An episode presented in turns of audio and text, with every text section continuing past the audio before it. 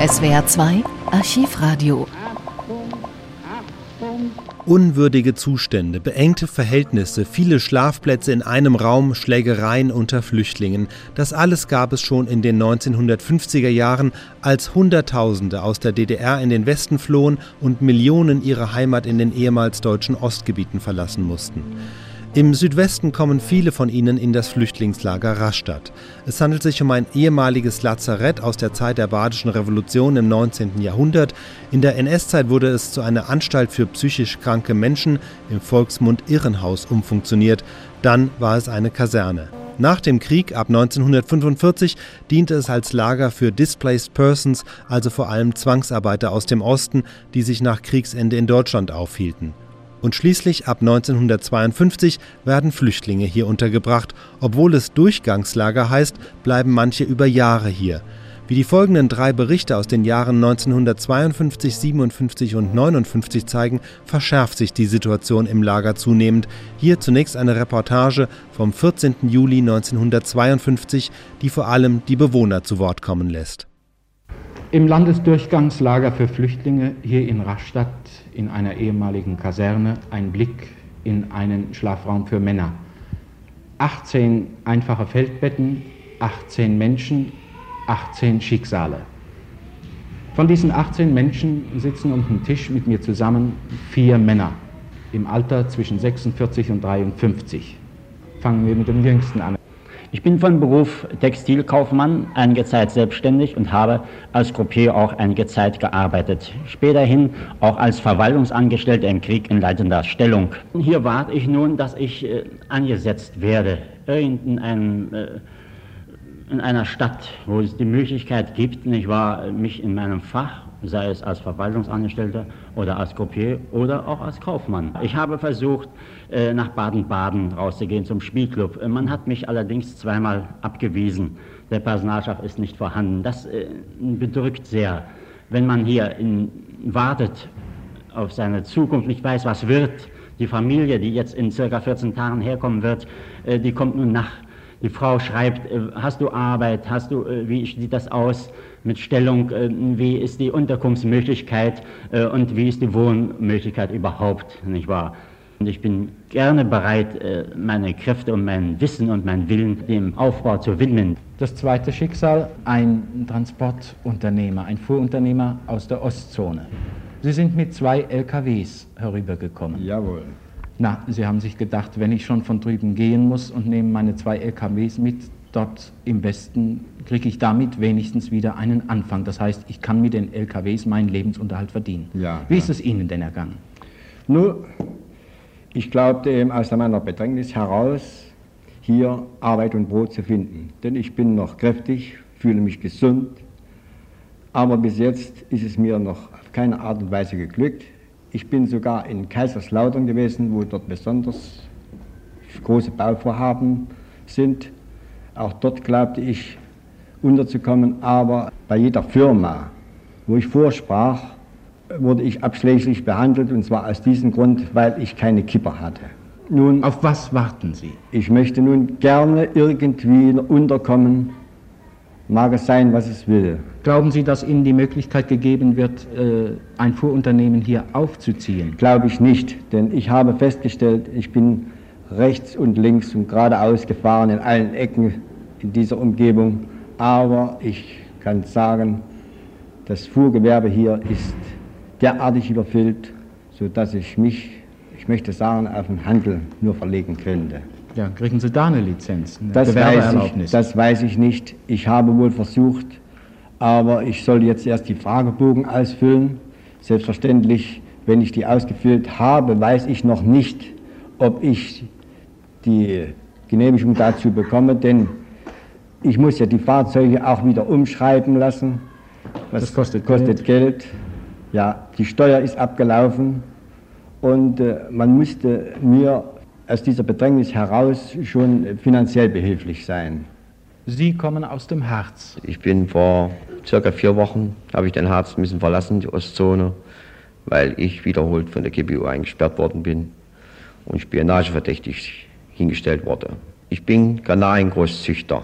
Ich habe sehr große Ausland, Auslandsaufträge Meine Firma besteht schon 49 Jahre. Ich selbst führe die Firma 21 Jahre. Wir haben ca. 82.000 Kanalien schon über die See gebracht und wäre in der Lage, der Bundesregierung, der Staat hier pro Jahr 8.000 bis 12.000 Dollar an Devisen einzubringen. Weil Sie über Ihre alten Verbindungen Ich weiterhin die alten, verfügen. die alten Verbindungen bestehen noch und habe auch neue Lizenzen wieder aufgenommen, die auch zurzeit laufen. Es Was wäre ist mir, denn aus Ihren Tieren geworden, die Sie drüben ja, ich habe haben? circa über 700 Tiere den Schicksal preisgegeben. Ich konnte keinem Menschen Bescheid sagen. Mir blieben 20 Minuten Zeit. Was macht man in 20 Minuten? Die Tiere werden wohl restlos verhungert sein. Denn ich wohnte selbst in einem Haus allein und habe nur einen einzigen Vogel in einer Pappschachtel mitgenommen, welcher nur hier die Lagerinsassen etwas erfreut. Und brauchte nur eine kleine Kredithilfe von einigen tausend Mark und wäre wieder flott. Und Sie, Sie sind Landwirt. Ja, ich bin mein Leben lang äh, Gutsbeamter gewesen. Ich habe größere Güter bewirtschaftet bis zu 1700 Hektar und war kurz vorm Krieg in Westpreußen und habe da schon einmal alles verloren und habe jetzt müssen in der Ostzone wieder alles stehen lassen. Wo waren Sie? In Mecklenburg. Ich bin äh, Vieh- und Saatzüchter und äh, äh, sehe gar keine Schwierigkeiten, auch hier in Südbaden als Landwirt fertig zu werden.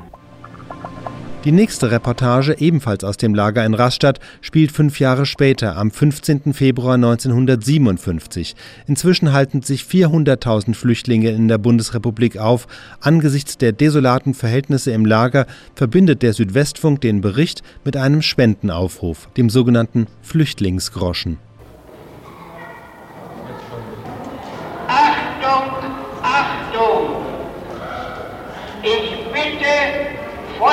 Folgende Personen zum Empfang der Spendenspende an die Pforte zu erscheinen.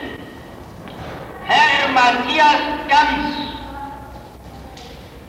Erwin Fitz, Diese Worte hörte ich gestern aus einem Lautsprecher im Durchgangslager Rastatt, einem der zahlreichen Flüchtlingslager in der Bundesrepublik. Armselig gekleidete Menschen drängten sich um den Mann aus Schweden. Er verteilte Kleider, die seine Landsleute für deutsche Flüchtlinge gesammelt hatten. Ich sah die Freude auf den Gesichtern der Menschen, als sie mit ihren Geschenken wieder in ihre Schlafräume in der ehemaligen Heil- und Pflegeanstalt zurückgingen. Denn für sie sind diese Kleider mehr als nur eine freundliche Geste. Sie hätten nämlich keine Kleider anzuziehen, wenn ihnen nicht gelegentlich jemand etwas schenken würde. Wir wissen ja, dass fast 400.000 Flüchtlinge heute in Lagern in der Bundesrepublik leben. Aber wir denken oft nicht daran, dass viele von ihnen nicht arbeiten können und auch keine Rente bekommen. Dreimal Essen am Tag und ein oder ein halbes Bett, damit versorgt sie der Staat. Und darüber hinaus?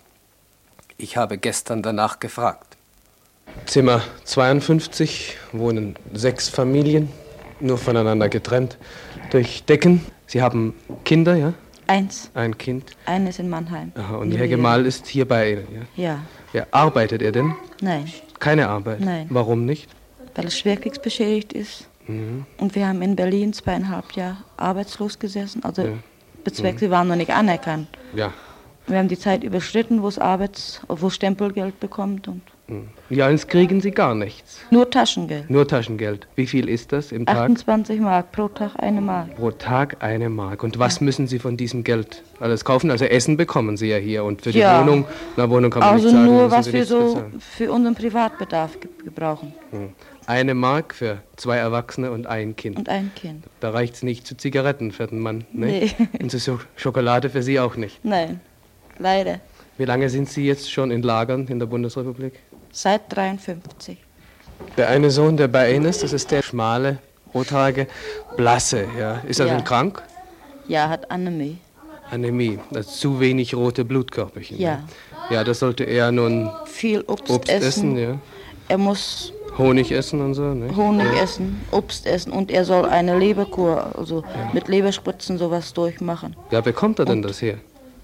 Nein, ich muss erst mit ihm zum Arzt. Ja, Aber ich muss erst so lange warten, bis die Rente durch ist von meinem Mann, damit wir in der Kasse sind. ja. Ach, Sie sind auch nicht in der Kasse. Nein. Und Obst können Sie keines kaufen für ihn. Von der einen Mark nicht. Herr Arentiewicz, wie alt sind Sie?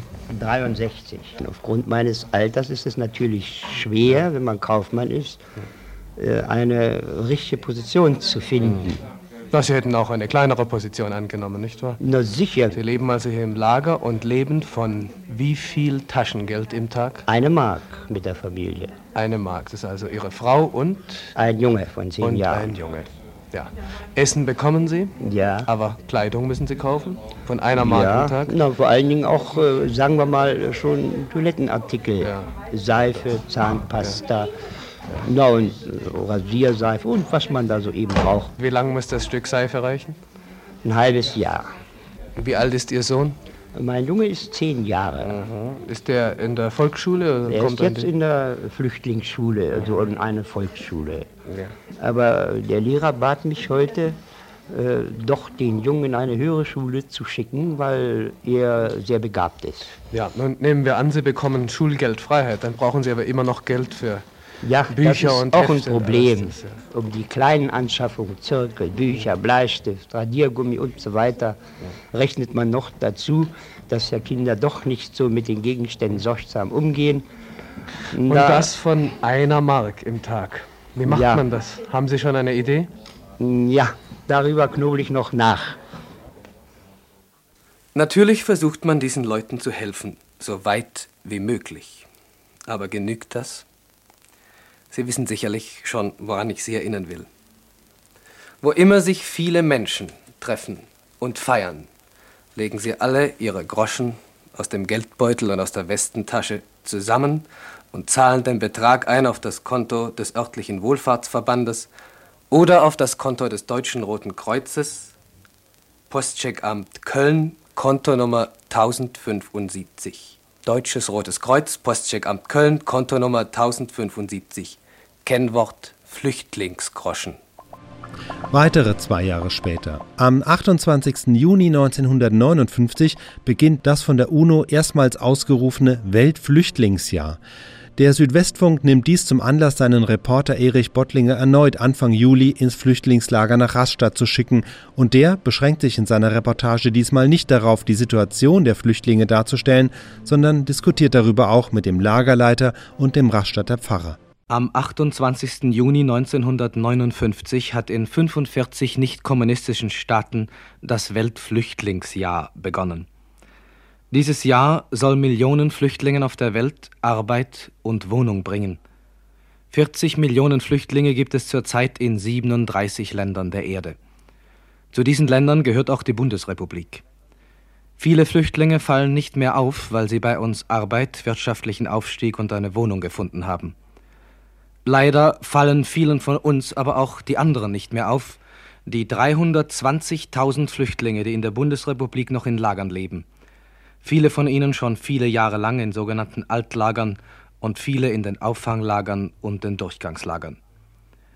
Ein solches Durchgangslager findet man zum Beispiel auch am Rande von Rastatt, der alten Garnisonstadt in Baden.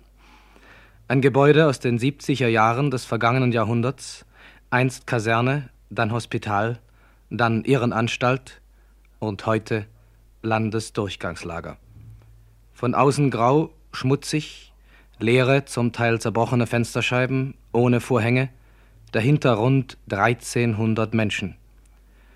In den Kasernenstuben, wo ehemals schneidige Grenadiere schliefen, hausen die Familien. Rund 30 Menschen in einem Raum. Sieben oder acht Familien darin eingepfercht, jede Familie in einer Koje, deren Wände graue, aufgespannte Wolldecken sind. Vier Menschen schlafen, essen, leben im Durchschnitt in einer solchen Koje von wenigen Quadratmetern Größe. Nur ein paar haben statt der Decken oben offene Holzverschläge bekommen. Alles ist bunt durcheinandergewürfelt. Frauen und Männer und Kinder, alte und junge, gesunde und sieche, gute und schlechte. Ein Privatleben gibt es nicht. Und obwohl Durchgangslager, sind manche schon fast zwei Jahre hier.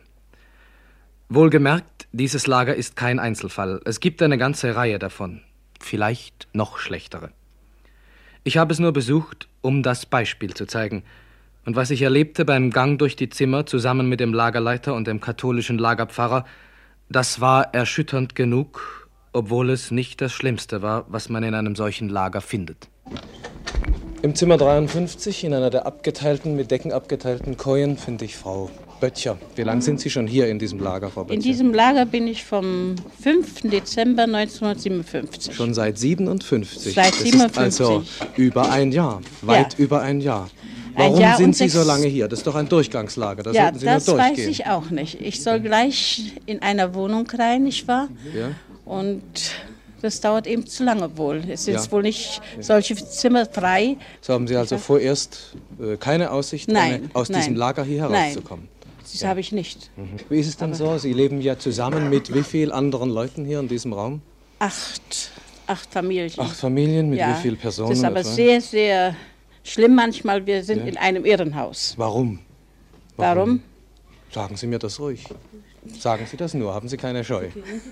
Ja, haben Sie keine Angst. Sie Naja, keine. es sind eben Familien da, nicht wahr, die Ja. sich nicht vertragen können. Ja, und dann gibt's Krach? Dann gibt es Schlägerei und alles, nicht wahr, dass wir nachts um, aus den Betten fallen bald Tatsächlich. vor, Ja. vor Schreck. Ja? Nicht wahr? Und das Herz geht uns, wer weiß wie, nicht wahr? Ich bin ja auch unten gewesen zum Herrn Lagerleiter. Ja. Das sollte alles abgeändert werden, nicht wahr? Ja. Aber es können die Herrschaften nicht machen. Warum weil, nicht? Ja, es sind eh, äh, Familienangelegenheiten, nicht wahr? Ja. Und da kann sich keiner reinmischen. Wir sind ja schon halb verrückt hier. Warum?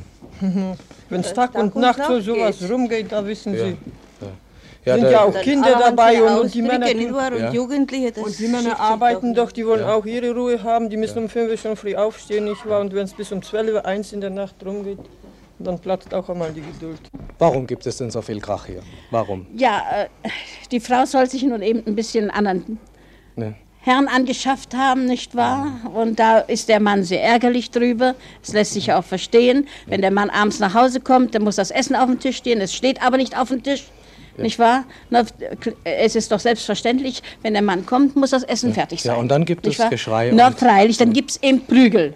Regelrecht Prügel. Ja, können Sie Nicht da wahr? nicht eingreifen? Sie Nein. sind doch Nachbarn, Sie sind Ja, ja, das engste können Nachbarn. wir nicht. Ich wollte schon mit dem Besenstiel gehen und bei, alle beide mit dem Besenstiel über die Köpfe Ja. einschlagen, dass Ja. sie endlich mal zur Vernunft Ja, kommen. nicht, würden. könnten Sie nicht durch vernünftiges Gespräch das erreichen? Ah, Ich will sagen, vorgestern haben wir mindestens, ich und mein Mann, drei Stunden lang geredet, dass wir konnten nicht mehr. Ja. Uns die Kehle bald ausgesprochen.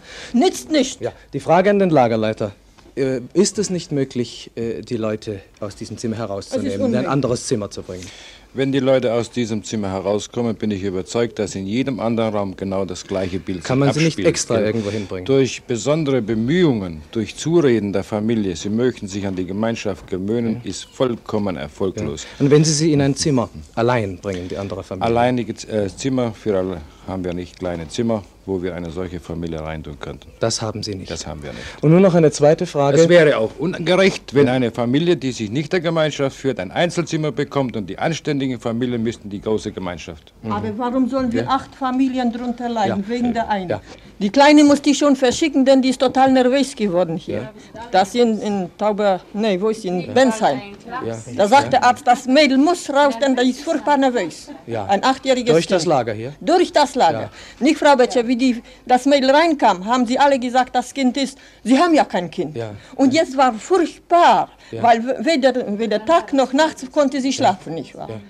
No, und der Kleine, der ist 17 Jahre, der muss arbeiten. Ja. Der muss jetzt, uns jetzt unterstützen. Äh, was arbeitet er denn? Und der sollte auf die Förderschule, aber wir möchten nicht auskommen, da muss er bei uns bleiben. Ach so, er kann also nicht äh, äh, auf die Förderschule, Nein, nein. weil er, weil Sie Weil das er- Geld brauchen. Er muss als Ja, Hilfsarbeiter ja, arbeiten. ja. Und er hat nicht viel Schulbildung, ja? Und er hat nicht viel Schulbildung. Spricht er gut Deutsch? Nein, der spricht nicht Deutsch. Spricht kein Deutsch, Ja. denn Sie kommen ja aus, aus Oberschlesien. Aus Oberschlesien No, und ja. da war doch das, die polnische Besatzungszone, da durften wir doch nicht. Und Sie können ihn nicht auf die Förderschule schicken, Kann weil er Geld nicht, für die Familie Weil verdienen er muss. muss uns unterhalten, nicht wahr? Im Zimmer 18 wohnt mit anderen, mehreren anderen zusammen, Herr Lischka. Wie alt sind Sie, Herr Lischka? 67. 67. Und äh, ich habe gehört, Sie sind nicht gesund, nicht? Ich bin schon 30 Jahre krank. Ja, und was fehlt Ihnen denn? Ich habe Rheumatismus. Ja. Können Sie gehen? Schwierig. Also ich kann so viel laufen bis in den Leseraum und da ist es alle. Ja. Aber Sie sind mit Ihrer Frau hier. Mit meiner Frau, ja.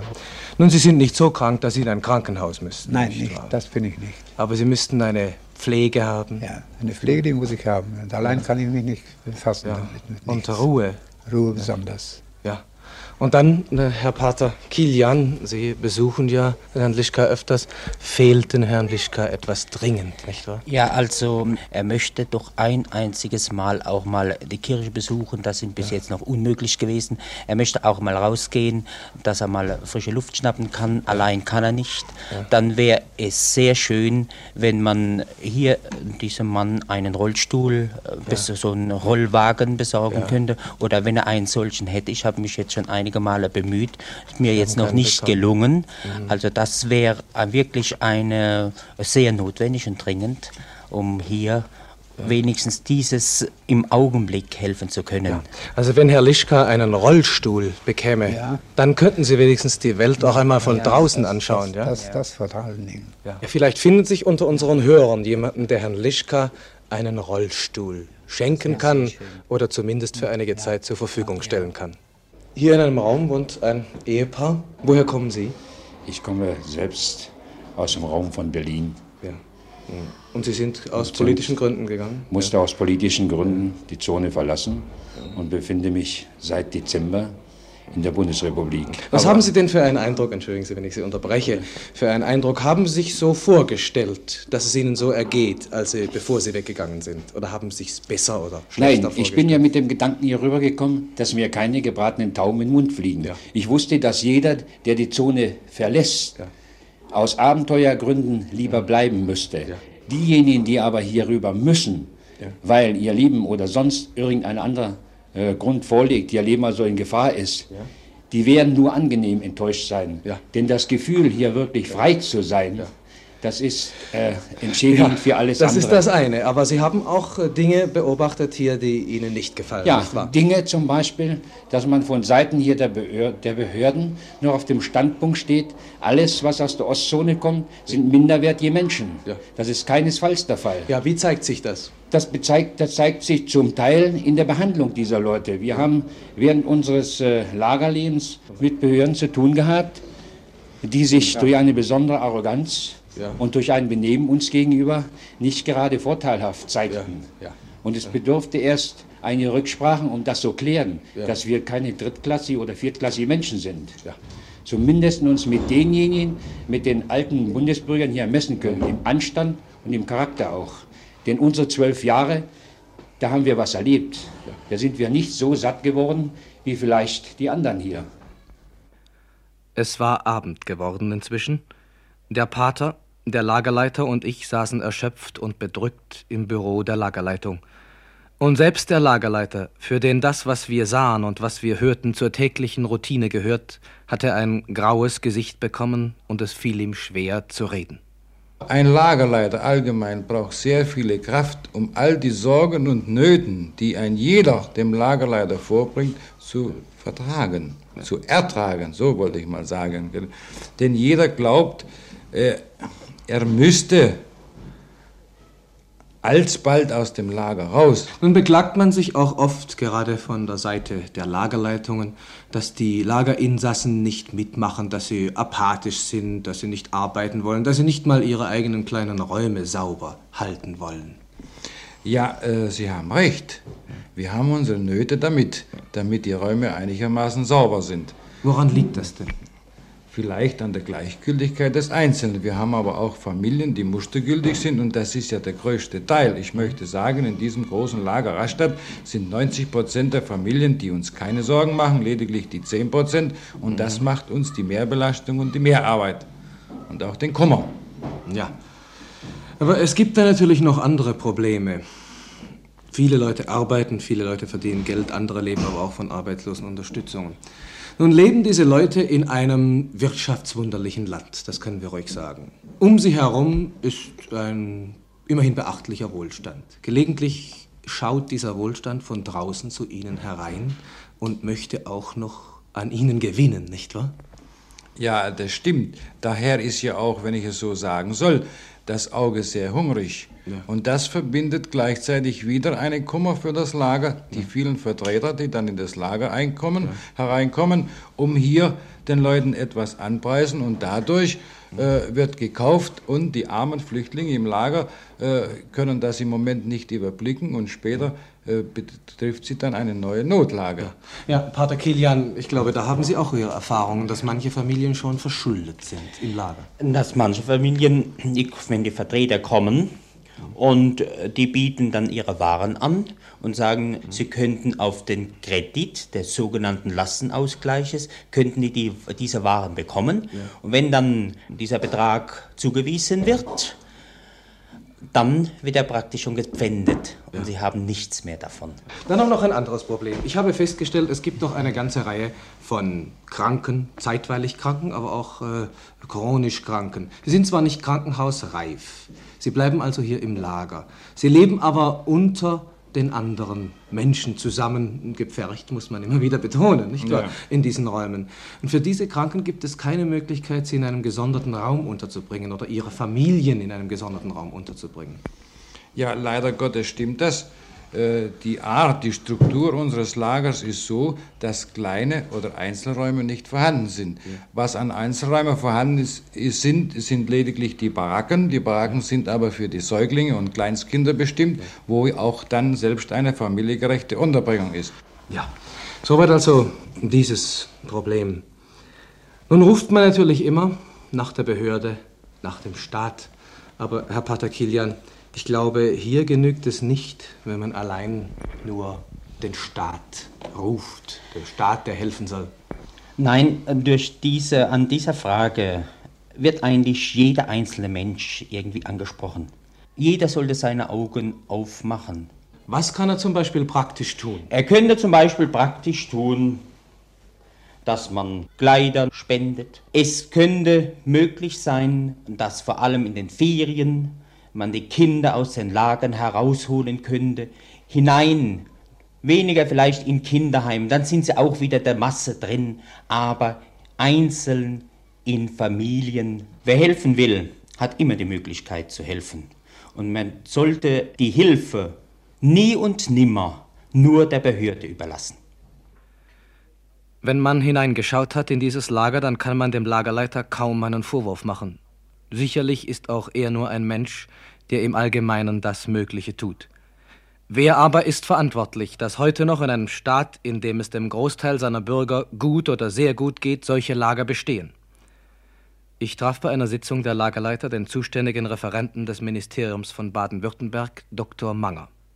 Herr Dr. Manner, warum ist die Situation in diesen Lagern immer noch so schlecht? Warum zum Beispiel noch diese großen Räume, wo die Familien nur abgeteilt sind, durchdecken? Das ist ein Problem, das uns auch schon seit längerer Zeit Sorge macht. Aber wir müssen bedenken, als der große Strom an Flüchtlingen in das Land kam, war das Land ja gar nicht auf diese Aufnahme vorbereitet. Wir mussten daher diese Leute dort unterbringen, wo eben Unterbringungsmöglichkeiten bestanden. Und da boten sich in erster Linie die Kasernen und ähnliche Großräume an. Inzwischen hätte man aber doch wenigstens diese Räume abteilen können, durch Holzverschläge zumindest. Man hat es ja zum Beispiel in Rastatt begonnen, aber dann stockte es plötzlich. Es ging nicht weiter. Warum nicht? Man hatte immer wieder die Hoffnung, dass der Wohnungsbau, der eben mit dem großen Zustrom nicht ganz Schritt halten konnte, doch so weit ausgedehnt und ausgeweitet werden kann, dass eine weitere Beibehaltung dieser großen Lager vielleicht gar nicht mehr notwendig ist. Wir haben ja auch tatsächlich in der Zwischenzeit eine ganze Reihe solcher Massenlager aufgelöst. Welcher Ersatz dafür ist da? Wir haben als Ersatz, oder der Ausdruck Ersatz ist vielleicht nicht einmal ganz zutreffend, wir haben anstelle dieser Massenräume nun einen neuen Typus von Lagern errichtet, die sogenannten Übergangswohnheime. Das sind normale Wohnungen, die im Wege des sozialen Wohnungsbaus erstellt werden, dann aber von der vertriebenen Verwaltung angemietet und vorläufig lagermäßig für eine gewisse Zeit belegt werden. Dass aber zumindest dort jede Familie einen Raum für sich hat. Jawohl, so dass dort jede Familie ihren eigenen Raum und ihre eigene Kochgelegenheit hat. Lediglich, dass eben eine normale, sagen wir, Drei-Zimmer-Wohnung von zwei, eventuell drei Familien vorübergehend belegt werden muss. Aber es gibt viel zu wenig dieser Übergangswohnheime. Jetzt äh, fängt man langsam an, immer mehr zu bauen, aber man hätte schon früher damit anfangen müssen. Die Planungen dieser Übergangswohnheime äh, sind bereits im Jahre 1957 äh, durchgeführt worden und seit dieser Zeit wird auch äh, daran gebaut. Warum hat man nicht schon früher angefangen damit, vor 57? Ich sagte ja schon, man hatte damals den Wohnungsbau ausgeweitet und hoffte, in normalen Wohnungen die Leute unterbringen zu können. Leider ist dann infolge Finanzierungsschwierigkeiten vor allem im Jahre 56 eine gewisse Stockung eingetreten. Und als man dann sah, dass man auf diesem Weg doch nicht so kurzfristig zum Ziele kommen kann, wie es erforderlich ist, hat man als Zwischenlösung eben diese Übergangswohnheimprogramme aufgelegt. Sie meinen, man hat vorher überhaupt nicht absehen können, dass es solche Schwierigkeiten gibt? Hat man das nicht schon vor Jahren sehen können, dass Flüchtlinge da sind, die in Lagern leben, dass Flüchtlinge kommen und dass einfach der Wohnungsbau und der Lagererweiterungsbau oder was alles dazugehört nicht ausreicht? Das hat man doch sicher schon früher gesehen, nicht wahr? Sie doch sicher, nicht wahr? Man konnte natürlich nie wissen, wie in Zukunft dieser Flüchtlingsstrom weitergehen wird.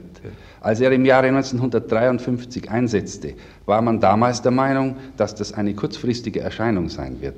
Dass das jahrelang in der gleichen Größe fortgeht, dass dann noch dazukommen diese äh, große Zahl der Spätaussiedler, das hatte man damals sicherlich in dieser Form nicht voraussehen können.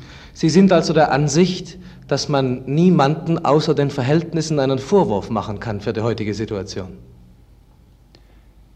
Ich glaube nicht, dass man einen solchen Vorwurf machen kann. Ist denn immer genügend Geld dafür bereitgestellt worden, für den Bau von Übergangswohnheimen, für den Ausbau von Lagern?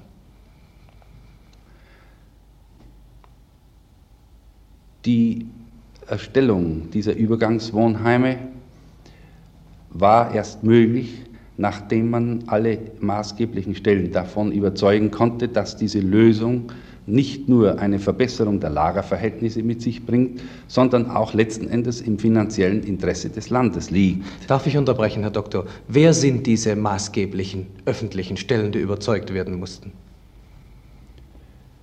Zum Beispiel in unserem Lande hier in Baden-Württemberg. Ja, das sind in erster Linie die hier stockte mein Gesprächspartner und er bat mich, die Aufnahme zu unterbrechen. Wer ist verantwortlich, dass nicht schon früher etwas getan wurde, um die Flüchtlinge besser unterzubringen? Er scheint nicht verantwortlich dafür zu sein, denn er sitzt noch nicht lange auf seinem Posten. Er möchte aber auch niemanden belasten. Das ist anständig von ihm, aber wir können uns damit nicht zufrieden geben. Wer sind die Stellen, die erst nach langem überzeugt werden konnten, dass mehr getan, mehr gebaut werden musste? Nun, ohne Zweifel in erster Linie die zuständigen Ministerien, die Baudienststellen und auch die Volksvertreter, die die Gelder dafür zu genehmigen hatten. Aber fahren wir fort mit dem Gespräch. Ja, Herr Dr. Manner, wie soll das nun in der Zukunft werden? Werden diese Leute die Hoffnung haben können, dass sie früher oder später, möglichst früher, aus diesen Lagern herauskommen, auch wenn ein weiterer Zustrom von Flüchtlingen anhält? Das ist sicherlich der Fall, denn der Wohnungsbau ist ja in vollem Gange. Was zum Beispiel unser Land anbelangt, so können wir mit Freude feststellen, dass das Land Baden-Württemberg hinsichtlich des Wohnungsbaus für Flüchtlinge und Aussiedler von allen Ländern im Bundesgebiet an der Spitze steht. Aber trotzdem reicht eben der Umfang dieses Wohnungsbaus noch nicht aus, um allen einströmenden Personen in kurzer Frist eine Wohnung zu ermöglichen. Wie viele Jahre wird es dauern, denken Sie, bis diese Lager einmal verschwinden? Wir sind derzeit daran, die Lager, ich möchte sagen, umzuräumen. Das heißt, äh, die Lager von der alten Form des Massenlagers umzugestalten in, oder zu überführen in Lager in der besseren Form der Übergangswohnheime. Und wie denken Sie sich, dass das Lagerproblem überhaupt einmal gelöst werden kann? Dass wir endlich einmal diese Lager, die doch immerhin betrübliche Erscheinungen am Rande unseres Wirtschaftswunders sind, dass die einmal verschwinden? Das Ganze ist eine Frage des Wohnungsbaus. Wenn es möglich ist, für alle diese Personen eine normale Wohnung zu bauen, dann werden automatisch die Lager verschwinden. Allerdings nur dann, wenn so wie bisher ein verstärktes Interesse der Öffentlichkeit und der Allgemeinheit für alle diese Fragen vorhanden ist, wenn wir also nicht nur von den behördlichen Stellen, sondern auch von allen Gemeinden und letzten Endes von der gesamten Öffentlichkeit in unseren Bemühungen, diese Probleme zu lösen, entsprechend unterstützt werden. Diese Unterstützung bedeutet nicht nur wohlwollende Betrachtung, sondern auch Geld, nicht wahr? Auch das und vor allem aber auch das, eine verständnisvolle Aufnahme der betreffenden Familien innerhalb der Gemeinden, die zur Verfügungstellung von Wohnungen und so weiter. Alles, was eben zu einer richtigen Eingliederung erforderlich ist. Das ist die Lage. Wir wollen nicht krampfhaft nach dem Schuldigen für das Versäumte suchen. Die Umstände sind schwer, die Aufgabe, sie zu besiegen, noch schwerer. Aber vielleicht sind wir alle ein bisschen schuld daran, weil wir an diesen Lagern vorbeigehen, weil viele von uns nicht wissen oder nicht wissen wollen, dass es noch solche Lager gibt. Viele auch sind da, die sich herausreden damit, dass die Leute in den Lagern ja oft gar nicht heraus wollten, dass sie zum Teil selbst schuld seien, dass sie dort noch leben müssten, dass mancher nicht arbeiten wollte, dass sie sich nicht mehr anpassen wollten an ein anderes, an unser normales Leben. Sie seien nicht würdig, dass man ihnen helfe oder gar Opfer für sie bringe. Ist das eine Antwort, mit der wir uns zufrieden geben können?